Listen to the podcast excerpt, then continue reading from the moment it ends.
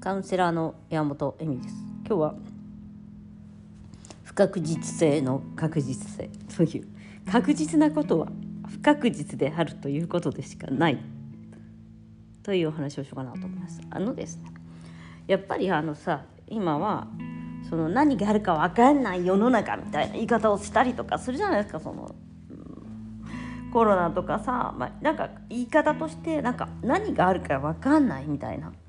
もうでさそれ生まれた時から私たちって何があるか分かんないんですよ。なのに勝手に学校の先生とか親とかが、まあ、社会っていうの？いやいや何かあるか分かってるからこれ勉強した方がいいよとか大学行った方がいいよとかお金稼いでおいた方がいいよってなっててでも明日死ぬかもしれないから何があるかなんか分かんないの人間は。え明日死ぬんだったらさそんな勉強しても意味なくないっていう話でしょ？恐ろしや。だから確実なものって何にもないんですよ。そこには。なのにあると思い続けそしてその自分がやりたかったことっていうかさやろうと思ったさ確実なことっていうのがさなんかどんどんどんどん違う方向に行っちゃったりとかするわけじゃない？でほらやっぱりみたいな感じわーわー言うんだけど、まあ、それがさ婚活であったりとかまああのパートナーとの関係であったりとか、えー、まあ私がやってるのだとこうこう子供を作る妊活パートナーシップの問題だと妊活だし、まあ、病気とかもそうだよね。なんでっていうなんかさコロナになったりとかさ、まあ、いろんな理由でさなんかさうまくいかないことってあるわけじゃない？そういう病気とかもそうだしまあ実際風邪ぐらいでもそうだよね。風にならないようにみたいなさ。うーんみたいな。でそういうふうになんか自分が予定したことし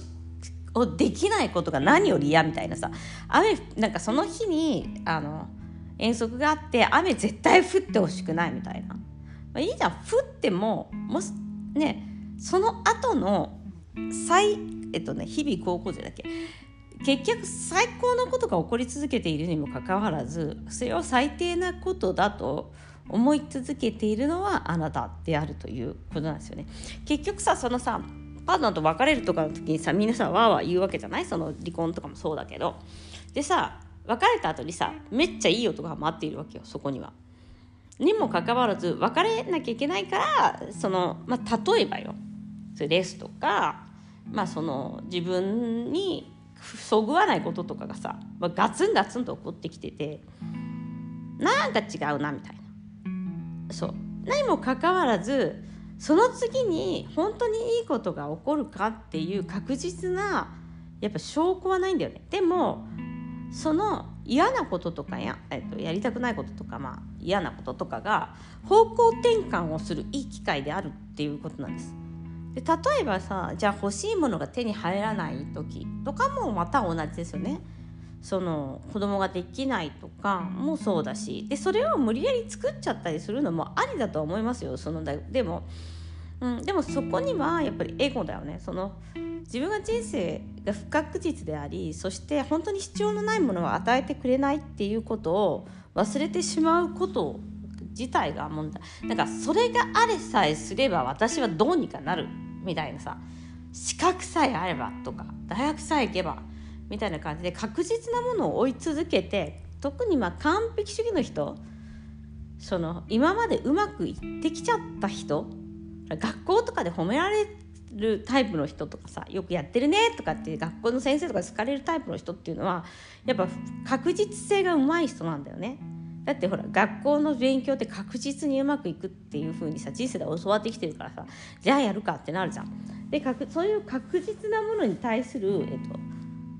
えー、投資っていうかな人生の信じる力は強いんだけど不確実なものに対する信じる力が弱いからなんかリスク回避リスク回避みたいな言い方をしてなんかビビらせるんだけどもいやリスクはあるよ生きてんだからみたいな 死ぬっていうリスクは逃げられないあなたの思い通りにならないというリスクは必ずもう逃げられないんですよ。そこはね。でそれ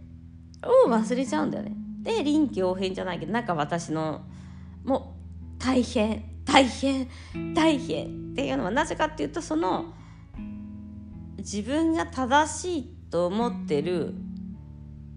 方向に行かなかっただけでもだけっていうことが私の何か目的みたいなものっていうのは死だから 本当はないんだけどそれを邪魔されてると思う。でも死ぬわけだからね。それが目人生の目的死死なわけじゃん。死ぬわけじゃん。それを勝手に子供ができない邪魔されたとかまあもしくは結婚できない邪魔されてるとかもそうだしあのパートナーシップうまくいかないあいつが俺の私の言うこと聞かないこいつどうなってんのみたいなのもそうだけれどもいやそれが普通なんだよね。うん、なんか予定調和という言い方をするんだけれども結局だから思ったぐらいの幸せしか来ないのはその思ったぐらいの、えっと、幸せ以外のものは受け入れてないわけよ。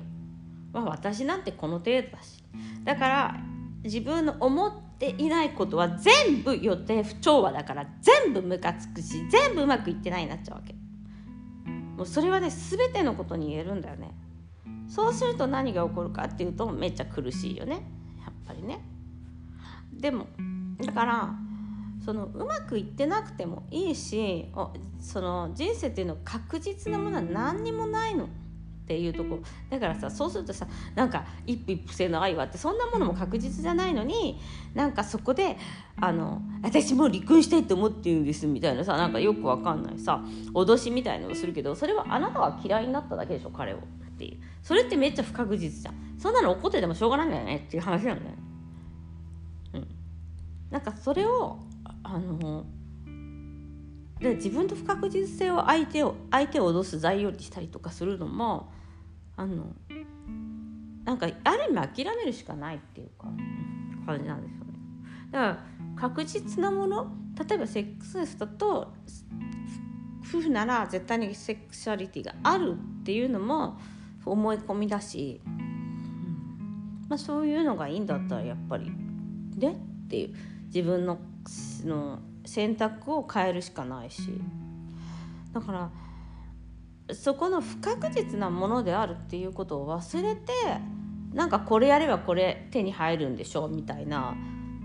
のはやっぱちょっとそのもったいないね。だだってすごい面白い道が待ってるかもしれないのにいやいや毎回同じのがいいですみたいな。だから、まあ新ね、その新しい商品試すとかもそうだと思うし新しい世界に入っていくとか仕事をするとかもそうなんだけれども確実なものっていうものにとらわれすぎてるっていうかでそこがやっぱり苦しめる理由だしその、ま、日本人のうつが多いとか自殺者がめっちゃ多いのもやっぱそのこの会社辞めちゃったらもうみたいな。その不確実の中に入っていく世界の怖さだからこの会社にいれば死なないしとかさで、まあ、そのブラック企業じゃないけどその働きすぎちゃってとかそういうのが多いので多いというかあれなので不確実ですよ皆さん不確実何も手に入らないよ じゃあどうすんの？みたいな。なんかでもそれを認めたところからの挽回っていうのはすごい強いんですよね。でもそれを抵抗っていう言い方をするんだけども不確実なものに抵抗しなくなると世界は変わっていきますね。はい、ということであなたも人生も不確実なのに何か目的を求めちゃうから焦ったりとかそれを楽しめなくなっちゃうよという話でした。ということで今日もご視聴ありがとうございます。